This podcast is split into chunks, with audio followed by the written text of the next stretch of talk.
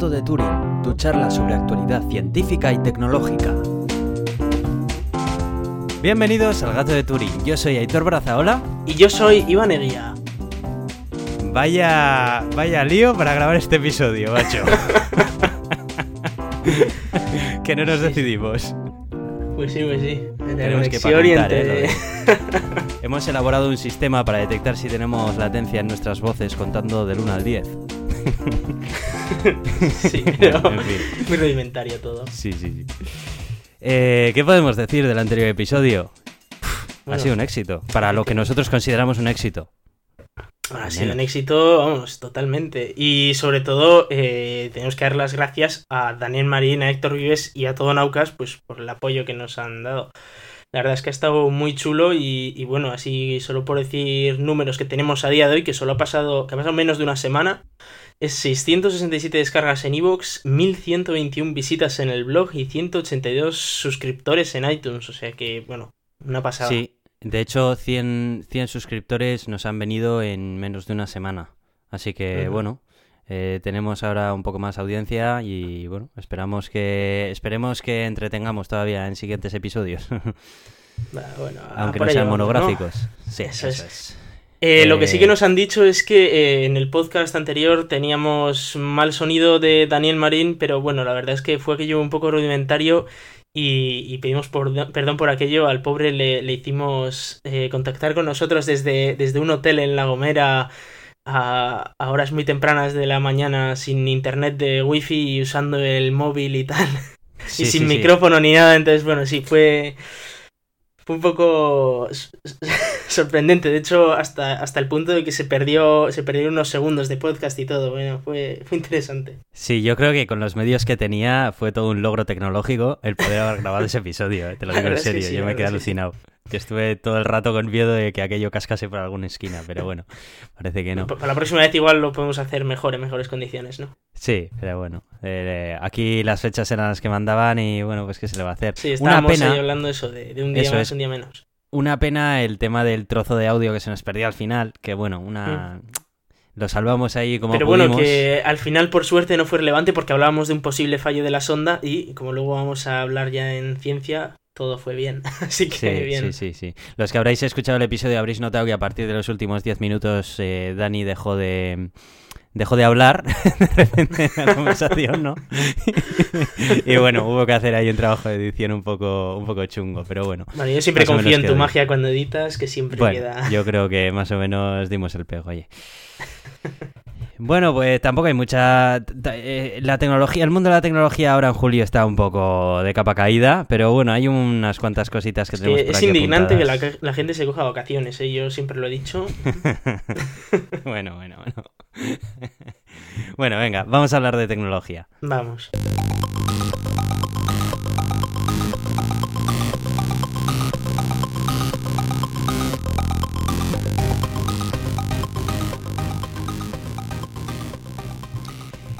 Hacking Team ha sido hackeado. Eh, esta noticia yo me, dejó me dejó a cuadros. Eh, eso de que una empresa que se dedica a hackear a otras empresas, organismos y demás haya sido hackeado, me parece la repanocha, ¿sabes? Pero por el montón de información que ha salido de aquí, el montón de 400 información.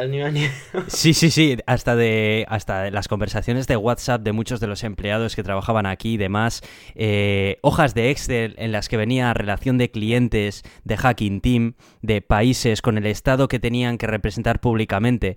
En plan, con este país estamos trabajando oficialmente, con este país oficialmente no trabajamos, pero estaba ahí, ¿sabes? O sea, que sí trabajaban con ellos.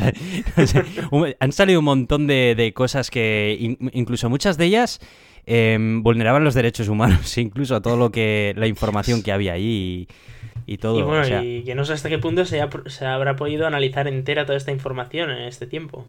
Hay un torrent que se puede descargar y está, está todo ahí. Es cuestión de tener un poco de tiempo y curiosidad. Bueno, en, en la página web que hemos enlazado eh, se puede ver capturas de pantalla de varias de trozos de información así como de lo más relevantes, ¿no? Entre ellos está ese pantallazo de una hoja de cálculo en la que he mencionado de que salían compañías, empresas y los responsables de cada ministerio de cada, de cada país que eran los que estaban teniendo, manteniendo contacto con esta empresa, ¿no?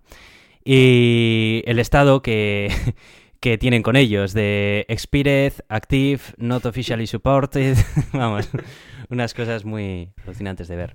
Pues Eh, en España hay facturas también de no menos de 3,4 millones de euros en esta, en esta empresa. o sea que aquí Eso- en España también se ha Eso no es dinero. pasta. Mira lo que le hemos dado a Bankia, no pasa nada. 3,4, eso nos, nos echamos un poco así los bolsillos y nos sale por ahí. Bueno, menos si hay que Vamos, irnos a Grecia. vamos, pero es mucha pasta en invertir en espionaje, ¿eh? en espionaje a- al propio país y demás. Pues personalmente eh, no me parece tanto dinero, 3,4 millones de euros, teniendo en cuenta que, por ejemplo, la, la NSA recibe unos 50.000 millones en Estados Unidos. Entonces no me parece... Eh, Ya, lo que pasa que la. N- la NSA yo creo que no tiene el mismo enfoque que puede tener esta empresa, ¿no? La NSA digamos que es Security Agency, en plan, bueno, pues seguridad y tal, pero no necesariamente en plan Ya. hackeo, ¿sabes? Aunque después hagan hackeos. Ya, pero, sí. es que aquí estamos hablando de, de- de unos señores que venden unos servicios de hackeo y te lo dicen así, sin más. O sea, es, es que es a lo que nos dedicamos, nos llamamos Hacking Team. y, y es flipante el montón de países que, se ha- que han salido aquí de esta lista. Eh, como dato curioso, eh, tenemos aquí que, mm, bueno, Egipto, Etiopía, Marruecos, Nigeria, Sudán, Chile, Colombia, Ecuador, Honduras, México, Panamá, Estados Unidos, Azerbaiyán, bueno, hay una lista bastante grande de todos los países que le han estado untando el morro a esta gente. Y, y bueno, parece ser que esta, esta empresa ya estaba catalogada eh, en, Reporteros Sin Fronteras. Eh, debe de ser, mm, bueno, una organización que, bueno, de- deben de hacer reportajes o sí, deben de ser muy, muy famosos. Yo personalmente no les conozco, pero bueno. Lo curioso es que les tienen calificados eh, como uno de los enemigos de Internet. O sea que no pueden ser muy buenos cuando... en fin. Vaya tela. Sí, sí. Pero bueno. Así que bueno, aquí vemos que hay gente que se gana las habichuelas pues haciendo este tipo de cosas. Sin más, como noticia curiosa. Y hablando sobre cosas que se han descubierto en este ataque, eh, una de las cosas más llamativas ha sido un exploit desconocido para Flash. Es decir, algo que no se conocía para Flash Player, para ese, ese cacharro que mucha gente todavía tiene instalado en su ordenador. Sí. Y, Ajá. y que han encontrado una nueva vulnerabilidad gracias precisamente a ese ataque. Y esto ya a mí personalmente me parece que pasa de castaño oscuro. Es decir, eh, yo creo que no ha habido un mes en todo el año en el que no se ha descubierto una terrible vulnerabilidad en Flash. Que luego viene Adobe y dice, no, hombre, si es que luego lo parchamos en apenas una semana. Y dices, tío, pero es que son todos los meses. es que... Da- da- sí, da la sensación como que, que están tapando agujeros de un globo que tiene agujeros por todas Sí. las esquinas, ¿no? Que lo tapan Sí, por sí. un lado y se pincha por el otro. Sí, la verdad es que esto de Flash ha sido muy curioso porque eh, el hecho de pensar que hay tecnologías que eh, son tan vulnerables que hay empresas como estas que se están beneficiando de, eh, de zero days, que se llaman estos exploit al fin y al cabo, que para los cuales no se ha- todavía no se han parcheado, eh, claro, un zero day es muy peligroso porque no hay una solución para ello porque no está reconocido muchas veces por el fabricante. Sí. Entonces, que, que una empresa pueda aprovechar una tecnología tan débil como esta para encontrar sus propios zero days y estar explotándolo sin decir nada al, al propio fabricante para que los parchee, ya que les, le, le- hombre, le romperían el, el método que tienen de espionaje, pues es preocupante, sí, la verdad que... Que en fin, yo con Flash tengo una pelea muy, muy chunga con ello porque muchas veces digo, va, me lo quito y me lo quito y estoy una temporada sin ello hasta que encuentro un servicio de no sé qué que me obliga a instalármelo y buah, no queda más remedio. Pero bueno. No sé, personalmente, eh, bueno, yo hace tiempo ya que no uso Flash. eh, para es, no sé si en algún momento necesito un servicio que requiera Flash, como antes hemos visto esos gráficos, pues me abro Chrome y, y ya está, y lo veo. Y, y personalmente me parece que una tecnología que ya se puede sustituir a día de hoy por HTML5, que es un estándar abierto, que lo soportan todos los navegadores modernos. Internet Explorer, pues bueno, es Internet Explorer, hay que entenderlo. Y, y me parece que es el futuro el HTML5. No, no me parece que tenga sentido a día de hoy eh, usar Flash para nada, por, o al menos para desarrollos nuevos, ya que eh, toda su funcionalidad se ve totalmente eclipsada por la de HTML5. Y de hecho, a cuenta de esto, eh, Facebook ha sacado un, un comunicado diciendo que están hasta el gorro de, de Flash y Mozilla ya directamente ha baneado el plugin de Flash. Así que me parece que están siendo movimientos muy interesantes por, por parte de grandes compañías que están luchando contra este despropósito que, lleva los últimos años de Flash Player. Sí, la verdad que Flash Player es que cada vez va. se está llevando muchos golpes. A mí me recuerda al, al malogrado Internet Explorer, que también, vamos, se, se las ha llevado por todas las esquinas. Hay que entender que Flash Player era de la época de minijuegos, que sí, eso cuando teníamos 12 años pues estaba bien y era una tecnología sorprendente, pero hombre, ya han pasado, eh, ha pasado ya una década, ya, hombre. Bueno, de cualquier forma ya se ha visto que hasta el propio Microsoft ha querido pasar de página y demás. Eh, de todas maneras, respecto a Chrome, eh, ¿Chrome que utiliza? ¿Algún tipo de emulación o así para, para ejecutar el Flash? Chrome tiene su, propio, su propia implementación de Flash Player eh, que lo que hace es meterlo en un sandbox, o sea, hace una especie de, mm, digamos, una máquina virtual, no es exactamente una máquina virtual, pero una especie de máquina virtual con Flash Player, en la que puedes usar Flash Player, pero en ningún caso tiene acceso a recursos del sistema y bueno, está muy, muy aislado, digamos, ahí todo lo que, todo lo que se ejecute. Ya. Lo cual pues es más mala idea tenerlo ahí abierto en segundo plano por si tal. Eh, y de seguridad va el tema, porque una... Bueno, esto es una serie de televisión que se puede ver a través de Internet eh, que me ha llamado mucho la atención, porque el tema de la seguridad en las películas y en las series, por desgracia, la seguridad informática estábamos hablando, por desgracia siempre se ha llevado a cabo fatal. Fatal desde el sentido de más ficción que ciencia eh, muchísimas veces, bueno, en, una ocasión recuerdo ir contigo al cine a ver una película que supuestamente era de hackers y bueno, salimos de la famosa Black Hat, ¿verdad? Bueno, bueno, bueno, salimos de allí que, que no sabíamos si, si reír o llorar, ¿sabes? Aquello era, era, era, bueno, en fin. Dantesco, sí. Sí, sí. Eh, la mayoría de películas y series pues han representado al hacker como al típico tío introvertido que está delante de un ordenador que le caen las letras de arriba abajo y que escribe cosas que no tienen mucho sentido y que de repente tiene un mogollón de pasta de un cajero y bueno, en fin, chorradas al final. Sí. Esta serie, eh, que he dejado un enlace a un a hipertextual que hablan un poco acerca de la serie, en qué consiste y demás, se llama Mr. Robot. Eh, está en los primeros episodios. Es de una cadena de cable de los Estados Unidos, pero bueno, como todas las series eh, entre nosotros la podemos ver a través de los medios que todos conocemos, que no merece la pena aquí mostrarlos. Eh, lo que interesa de esta serie precisamente es que mm, radica en su credibilidad. Eh, por lo que he estado viendo, eh, he visto el tráiler y tengo pendiente ver el primer episodio de este tráiler. Eh, se esfuerzan muchísimo en, hacer cosas que realmente son factibles, ¿no? El protagonista, digamos, que sería este hacker y todo gira en torno a este personaje, toda la trama va a girar en torno a, a esta persona.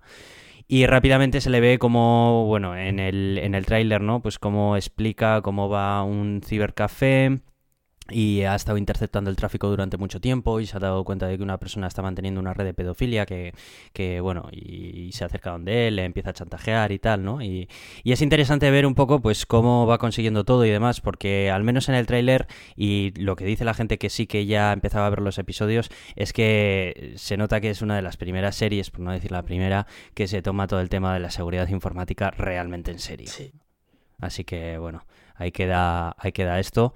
No para verlo, aunque sea solo para, para ver si realmente es así, ¿no? Y, y bueno, que siempre resulta más interesante algo que te lo puedes creer porque dices, oh, mira qué interesante, algo que, bueno, como vi yo un, un episodio de CSI Cyber de estos que a uno lo hackeaban con unos catalejos a distancia, a 500 metros de distancia. Era muy, claro, eh, no sé si has, eh, si has podido ver algo acerca de esta serie, igual no todavía. Eh, me he enterado un poquito, o sea, he leído lo que viene en este artículo, pero poco más. Parece ser que yo también la tengo pendiente, la tengo ahí en la lista, pero parece ser que en el primer episodio debe haber un guiño a las discusiones entre Linuxeros y sus entornos de escritorio.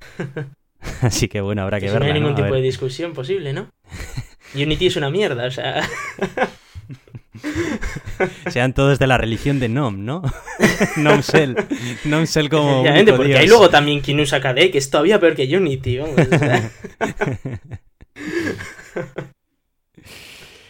Bueno, pues eh, ahí, queda, ahí queda eso y si alguno de los que nos estáis escuchando ya la ha visto y nos quiere dejar algún comentario de sus impresiones y demás, pues oye, pues estamos encantados de leerlo. Eh, una noticia que salió hace una semanita que me dio un poco de pena fue la de la muerte de Satoru, Satoru Iwata.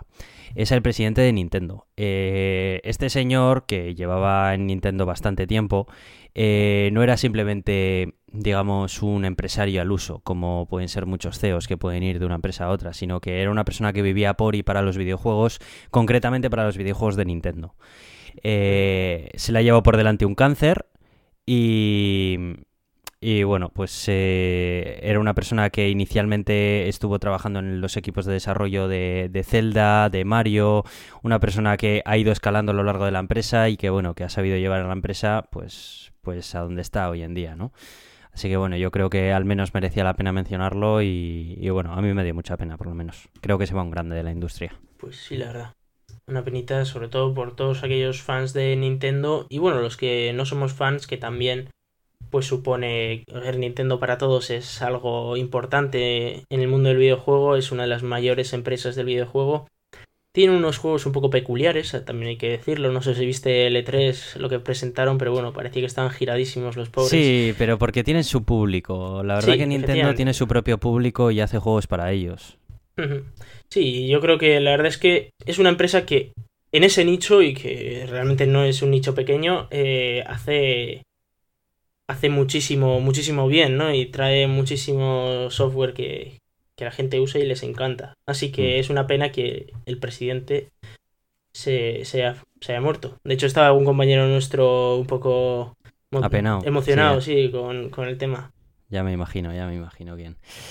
Eh, sí, la verdad que además Nintendo es de, de las pocas empresas eh, de software que miman el producto. Es súper difícil encontrarte un bug en un juego de Nintendo. Yo muchas veces lo he comentado con algún compañero también, que, que encontrarte un bug en un juego de Nintendo, vamos, o sea, eh, tiene una filosofía de trabajo y todo que, bueno, es, es de envidiar.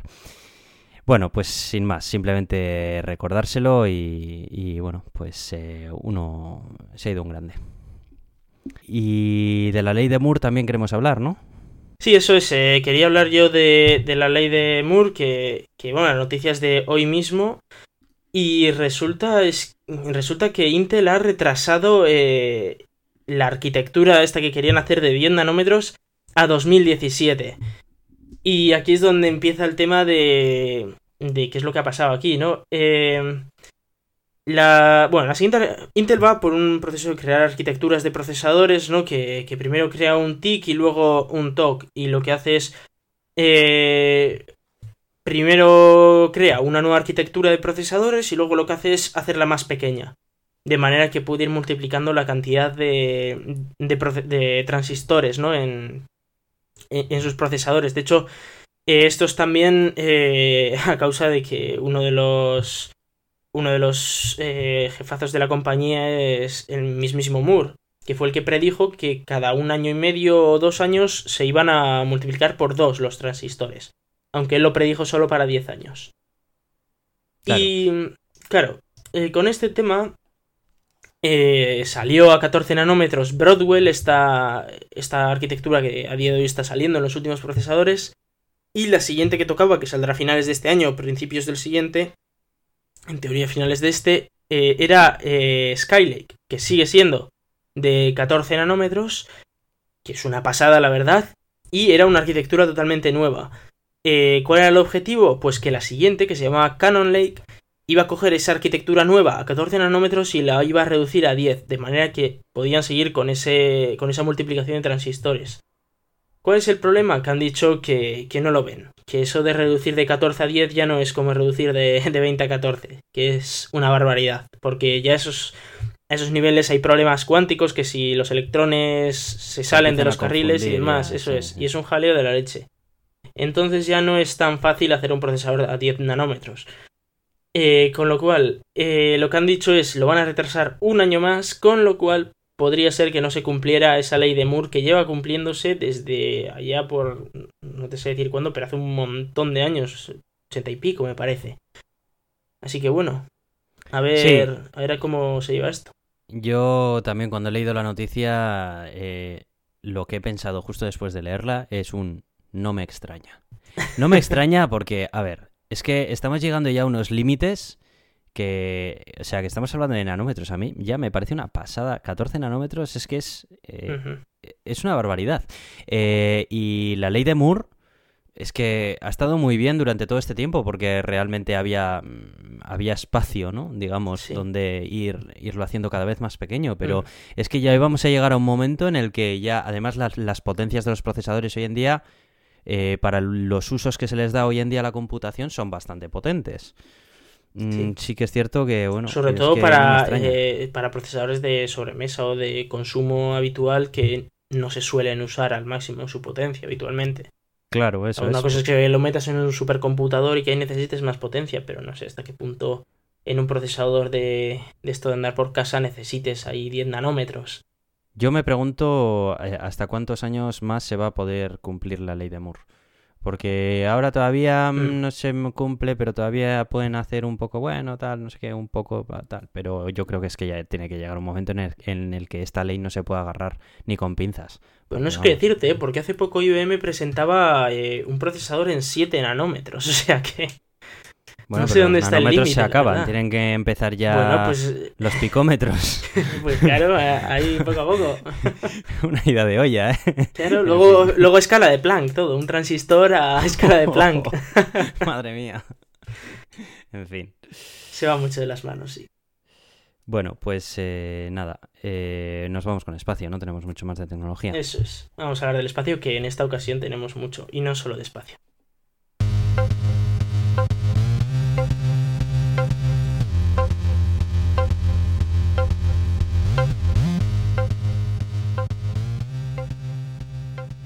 Bueno, pues eh, empezamos con física cuántica, porque bueno, ya sé que todos estaréis ahí, oh Dios mío, no hablar de Plutón, pero vamos a dejar eso para luego. y vamos a empezar hablando de, física cuántica. Y, resulta que, que, el LHC, este Large, Large Hadron Collider que está en Ginebra, eh, ha observado una partícula muy curiosa. Y de hecho, en un primer momento lo que dijeron es, oh Dios mío, es un pentaquark. Y claro, yo que no tenía ni idea de qué leches me estaban hablando, dije que leches es un pentaquark. Empecé a mirar y resulta que un pentaquark es eh, un, una, una, partícula, las partículas a esos niveles están hechas por quarks, a no ser que sean elementales, pero por ejemplo los neutrones o los protones están hechos con quarks, pero, por ejemplo, como hemos dicho, los protones y neutrones que son bariones están hechos con tres quarks. Y luego están los mesones que están hechos con dos. Y se hablaba de que hipotéticamente podría existir partículas hechas con cinco quarks en vez de con tres o con dos. Y, y de hecho, pues presentaron eso porque se había detectado y tal. Pero eh, todos eran muy cautos porque eso era muy difícil de detectar.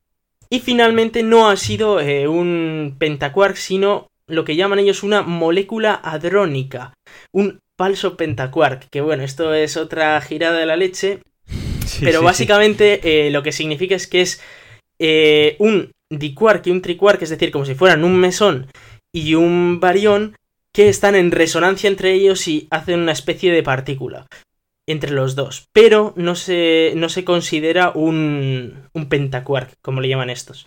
Y de hecho se habla que podría haber, eh, resonancias de doble, dobles bariones, que serían seis quarks eh, formando casi una partícula, pero no sería un hexaquark. Todo esto es una girada de la leche, pero bueno, es para ver cómo ya acaba de empezar el, eh, la nueva tirada de, del colisionador de hadrones este y ya estamos empezando a descubrir nuevas cosas con esta máxima energía. Y hombre, pues yo la verdad es que me gustaría apostar por cosas como materia oscura o, o a saber si otro tipo de, supersimetría o no sé. Pero, pero sí que se va a ver cosas chulas. En esta claro, aquí estamos empezando a ver los resultados de, de, esa nueva puesta en marcha del LHC con, a máxima potencia, que se hizo hace bastante bien poco, vamos. Sí, sí, de hecho creo que empezaron en abril o una cosa así. pues muy interesante y a ver si sobre todo se arroja un poco de luz mm, por hacer un poco la así sobre la materia oscura, ¿no? sería, sería muy interesante. Lo que pasa es que dicen que es muy muy difícil que se encuentre materia oscura en el LHC. Pero bueno, oye, por, por soñar no, no queda nada. Ya. Y luego también están pues todos esos temas de supersimetría que se podía se podría incluso completar ese modelo estándar sacando consiguiendo descubrir nuevas partículas o gravitones a saber, ¿no? Que podría también existir, bueno, yo qué sé. Hay que hmm. recordar que la gravedad es todavía la única fuerza que no tiene un, un una dimensión fija. y no tiene un... Eh, ¿Cómo se llama? Bueno, eh, de la misma manera que para la luz tenemos los fotones, que para la... Partículas. Para la masa... Sí, partícula asociada, pero el tipo de partículas es eh, bosón. Eso es. Mm. Que no me salía. que no, tiene no tenemos descubierto su bosón, el de la gravedad. Todas las fuerzas tienen su bosón asociado. Que si el de Higgs, que el fotón, luego están... Bueno, pues todas estas giras, el gluón para la fuerza fuerte y, y bueno, todos estos bosones y en cambio no tenemos bosón para, para, para la gravedad, que sería el gravitón, o sea, teóricamente sí que existe, obviamente, pero todavía no se ha descubierto y es otra de las cosas que a saber si se podrían descubrir en el LHC. La verdad es que sería muy interesante verlo. Bueno, pues estaremos atentos a todas las noticias que salgan de ahí. Y bueno, ahora nos toca hablar por fin, sí, del espacio y de planetas. Y nos toca hablar de Marte porque oh, hablamos de Plutón. oh, Marte no queremos. bueno, pues te recuerdo que, hay un par de misiones para los próximos cinco años a Marte. Sí, sí, es que parece que ahora con las noticias de Plutón, ¿sabes? Ya no existen más planetas. Pero Efectivamente, pero sí existen. Hay que recordar que de aquí a 2020 vamos a mandar eh, ExoMars la Insight y el rover de 2020. O sea que es que tenemos muchas misiones a Marte. Una pena que esto no sea el pan de cada día en otros sitios y solo vayamos a Marte, pero bueno, es el que tenemos más cerca y el más fácil de llegar. Y la noticia en sí, eh, bueno, es que podría haber un, unas placas tectónicas en Marte o antiguas placas tectónicas en Marte. La noticia dice primeros indicios de que hay un continente en Marte, pero claro, es que nosotros aquí estamos habituados a que los continentes estén sobre el agua y todo eso, entonces tampoco quería liarlo mucho. Y eh, lo que se ha descubierto es que hay, eh, pues, eh, hay roca continental, que hay una zona en la que, como, como ocurre aquí en la Tierra, que sube la, la, altura de, de la base de la roca de manera que genera planicies o genera eh, montañas, etcétera, pero ya eh, formadas por placas tectónicas como, como se forman aquí en la Tierra. Eh, hay que recordar que Marte no es un mundo activo a día de hoy, es decir, que a día de hoy no hay movimientos de placas tectónicas ni terremotos como los había en su día. No tiene campo magnético, que yo sepa, ¿no? Tampoco, eso es, no tiene campo magnético, pero eh, se ven indicios de lo que podría ser una antigua pues planicie de, de, zonas continentales. La verdad es que la foto es muy muy chula. Es una foto sacada por la Mars Reconnaissance Orbiter y en la que se ve Curiosity ahí en medio de la foto se ve como un puntito blanco muy pequeño, pero se ve alrededor como hay zonas muy muy chulas y que se ve como eso ha tenido que ser formado de alguna manera, ya puede ser por, por agua en parte o también pues por esa eh, tectónica de placas. Pero bueno, aquí en cualquier caso los geólogos estarán flipando con el tema. Y se ve muy... Parece, parece como un planeta muerto, ¿eh? O sea, tiene toda... reúne la mayoría de de capacidades geológicas y rastros de que ha tenido todo lo que se considera vida, pero mm, ya no la tiene. Pues eh, la verdad que Marte me llama mucho la atención. Marte es un sitio, la verdad que muy sorprendente, es un sitio, o sea, un planeta con atmósfera, un planeta en el que eh, hay moléculas orgánicas, hay un poco de metano, hay polos de agua y de CO2, eh, hay cuencas de ríos, hay cuencas de lagos, hay zonas de sedimentos y tal. Y se sabe que fue habitable en el pasado. Y lo, lo que no se sabe es si hubo vida, claro. Pero bueno, para eso van a ir futuras misiones para intentar descubrirlo. La verdad es que eh, es una pasada el parecido que tiene Marte con la Tierra, pero que se ve que por ser más pequeño parece ser ha perdido su, su atmósfera, lo cual es algo muy sorprendente y que, bueno, mm. deja, deja un sitio muy bonito para ver, la verdad. Sí, la verdad que sí. Todas las fotos de Marte y en concreto estas que se ve ahí eh, el, Curiosity, la verdad que son muy, muy interesantes. Eh, a mí me recuerda eso, como una, una tierra que han cogido y por una catástrofe o algo la han abandonado, se ha, se ha secado, se ha quedado ahí todo y se Bueno, hay quien dice que los humanos venimos de Marte, ojo, eh. Pues a saber, a saber, la verdad que... Bueno, el panspermio puede existir, pero a niveles de, de células y así. Podría existir, no una especie entera que se había metido en una nave en Marte. Mm. Y bueno, ahora ya sí, ¿no? Ahora ya toca hablar de lo que ha pasado esta semana bueno, de lo más importante en el espacio y yo diría que en todo que ha pasado esta semana. Sí. Eh, y es que la humanidad ha llegado a Plutón. Eh, ese antiguo noveno planeta y ahora primer planeta enano del cinturón de Kuiper. Eh, el objeto que tenemos más de los grandes, el que tenemos más cercano de ese cinturón. Y que hemos llegado allí con una nave, ni más ni menos. Y, Oye, yo te y- voy a hacer una pregunta dime. antes de que sigas. Kuiper, Kuiper, Kuiper. Buah. vale, sí. Esa, esa es la gran pregunta. eh, de hecho, eh, ya lo he visto en algún. eh, en alguna charla por ahí por Twitter y hablaban, de hecho estaban eh, Dani y Héctor junto con otros ahí debatiendo sobre el tema y por lo visto eh, él era holandés, ¿no? Y en holandés se dice eh, Kuiper. Pero eh, luego viajó a Estados Unidos y allí le llamaban Kuiper. Y como se escribe Kuiper, pues aquí muchos le llamamos Kuiper probablemente mal, ¿eh? O sea, yo creo que habría que llamarle Kuiper o Kuiper, pero yo también me, me equivoco y le llamo Kuiper. Más que nada, pues porque siempre he oído que le llamado Kuiper hasta que nos llegó Héctor en el anterior episodio y, y le llamaba Kuiper y entonces empezaron a aparecer un montón de tweets diciendo oye Héctor, aclárate, Kuiper, Kuiper o Kuiper o qué. y efectivamente eh, ahí está el debate, pero bueno, lo correcto sería o Kuiper o Kuiper, diría. Vale.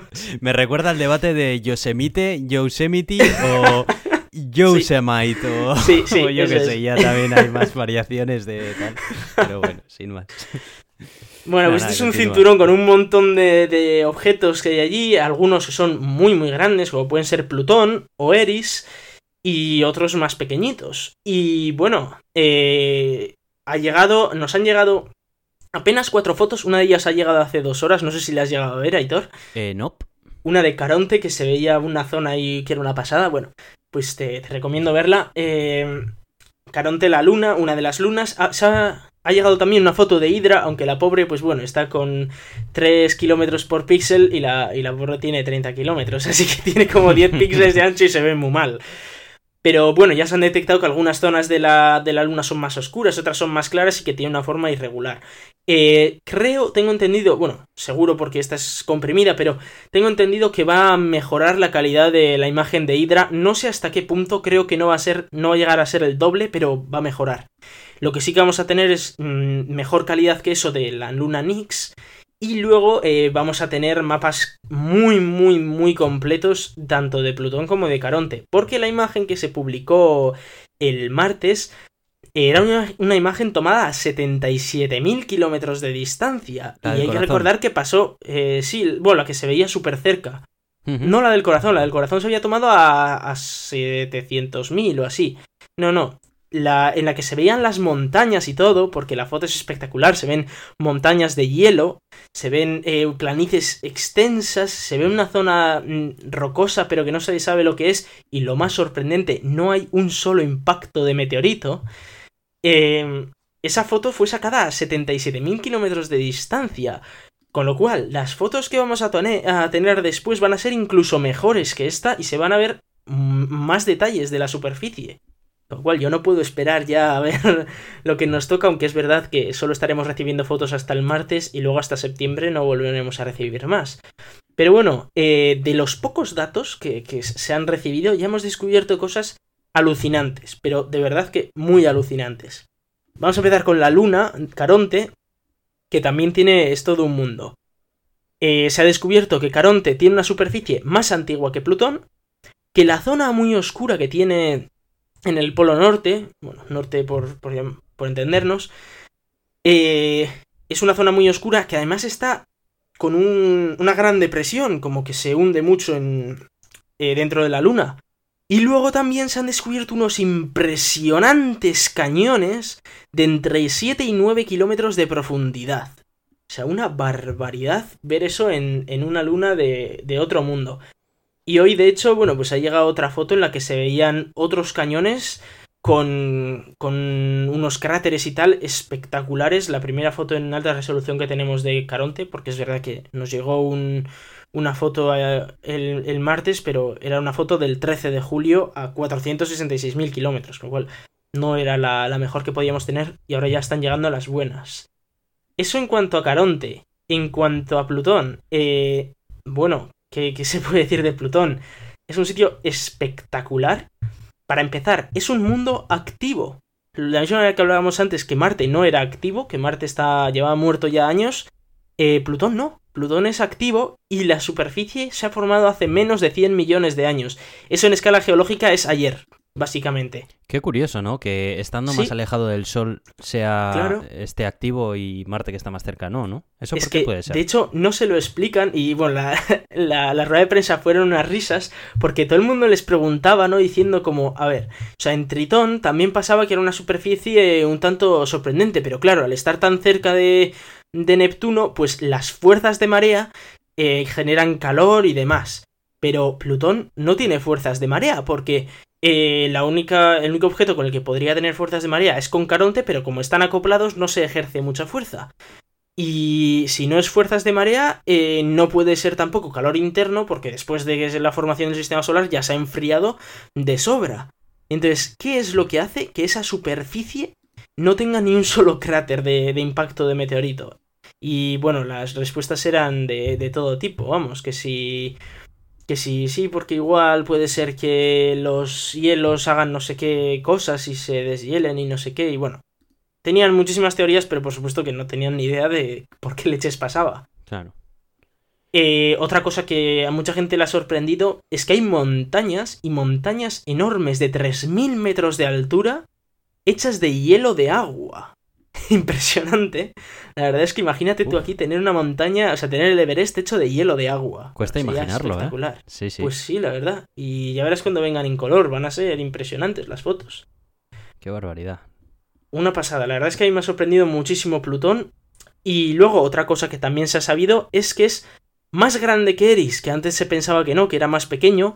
Eh, pero no, eh, Plutón es hasta ahora el objeto más grande que conocemos más allá de Neptuno. Con lo cual eh, también es otro récord que, que bate Plutón. no obstante, Eris sigue siendo más masivo que Plutón, mucho más. Curioso, al final no va a ser tan enano como se le, como se le achacaba, pues ¿no? pues no. Hombre, son dos mil y pico kilómetros de, diámetro. Piénsalo, es, grande, grande. Pero, sí, sí. es grande. Otra cosa de la que hablaba Daniel Marín en su artículo, al que vamos a enlazar eh, en el post, eh, es que eh, ese famoso corazón ¿no? de, de Plutón hmm. podría haberse formado por el impacto de Caronte contra Plutón. Porque hay que recordar que Caronte y Plutón bueno, llegaron ahí porque chocaron, básicamente. Eh, tuvieron un, impacto, o al menos eso es lo que se cree con la información que se tiene, tuvieron un impacto a muy baja velocidad, de manera que eh, Caronte básicamente salió rebotado y quedó dando vueltas alrededor de Plutón. Y en ese mismo impacto se crearon pues todas las lunas que a día de hoy podemos ver. Y eh, se cree que, de hecho por eso podría ser, que esa zona del corazón de Plutón tenga tan pocos cráteres y es que se podría haber formado en ese impacto contra Caronte. Y por eso tenemos también una zona tan distinta.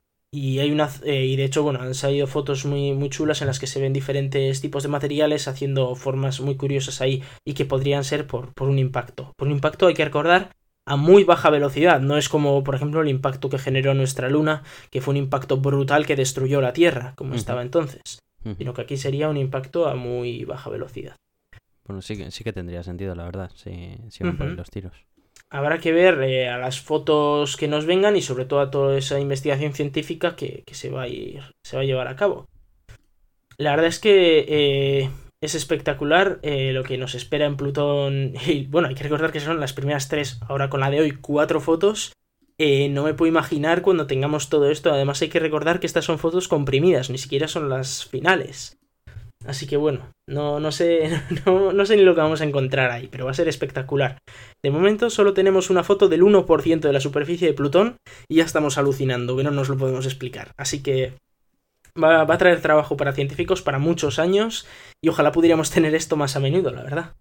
Pues sí, ya se podría invertir en ciencia lo mismo que se invierte en, en armamento y demás. Ah, no, no es lo mismo. Yo alguna vez ya lo he dicho. Si, solo con que se invierta el 10% de lo que invertimos en matarnos, buah, ya sería impresionante. O sea, sería un sueño. Veríamos esto casi, todas las, casi todos los meses.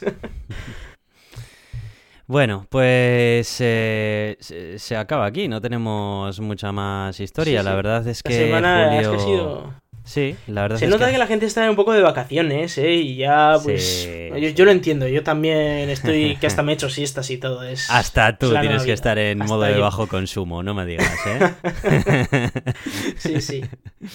Así que eso, bueno, eh, no sabemos cómo vamos a mantener un poco la frecuencia a partir de las semanas siguientes.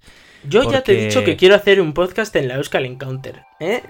Sí, es verdad, tenemos... Que ya lo hicimos el año pasado y, podría repetirse, efectivamente. Bueno, veremos a ver si tenemos contenidos y tenemos eso. Yo no lo veo mal. El tema es que tengamos algo que de lo que hablar, porque la verdad que Pues es que sí. este, este julio está siendo un poco de. eh, quitando a la New Horizons, el resto es. hay poquita actividad en las noticias, un Pues poco sí. de tecnología y demás, así que bueno.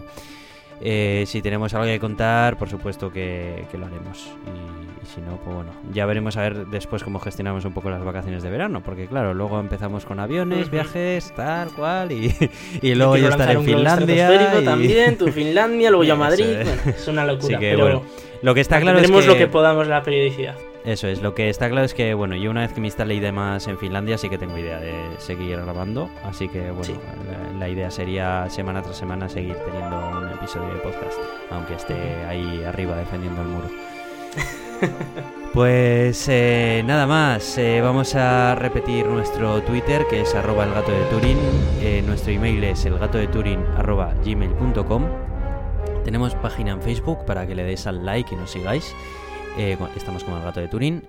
Podéis suscribiros en iTunes, marcaro- marcarnos una reseña en iTunes y un pequeñito comentario indicando si os gustamos o no. Y en iVoox eh, exactamente lo mismo. Si nos puntuáis, nos dejáis comentarios, la verdad que a nosotros nos gusta mucho. Eh, volver a agradecer eh, esos nuevos eh, oyentes que tenemos. Y bueno, eh, esperemos que si os gusta lo recomendéis a vuestros conocidos. Nada más, yo soy Aitor, arroba cronosnhz en Twitter. Y yo soy Iván, arroba Razican en Twitter. Un saludo y hasta la semana que viene.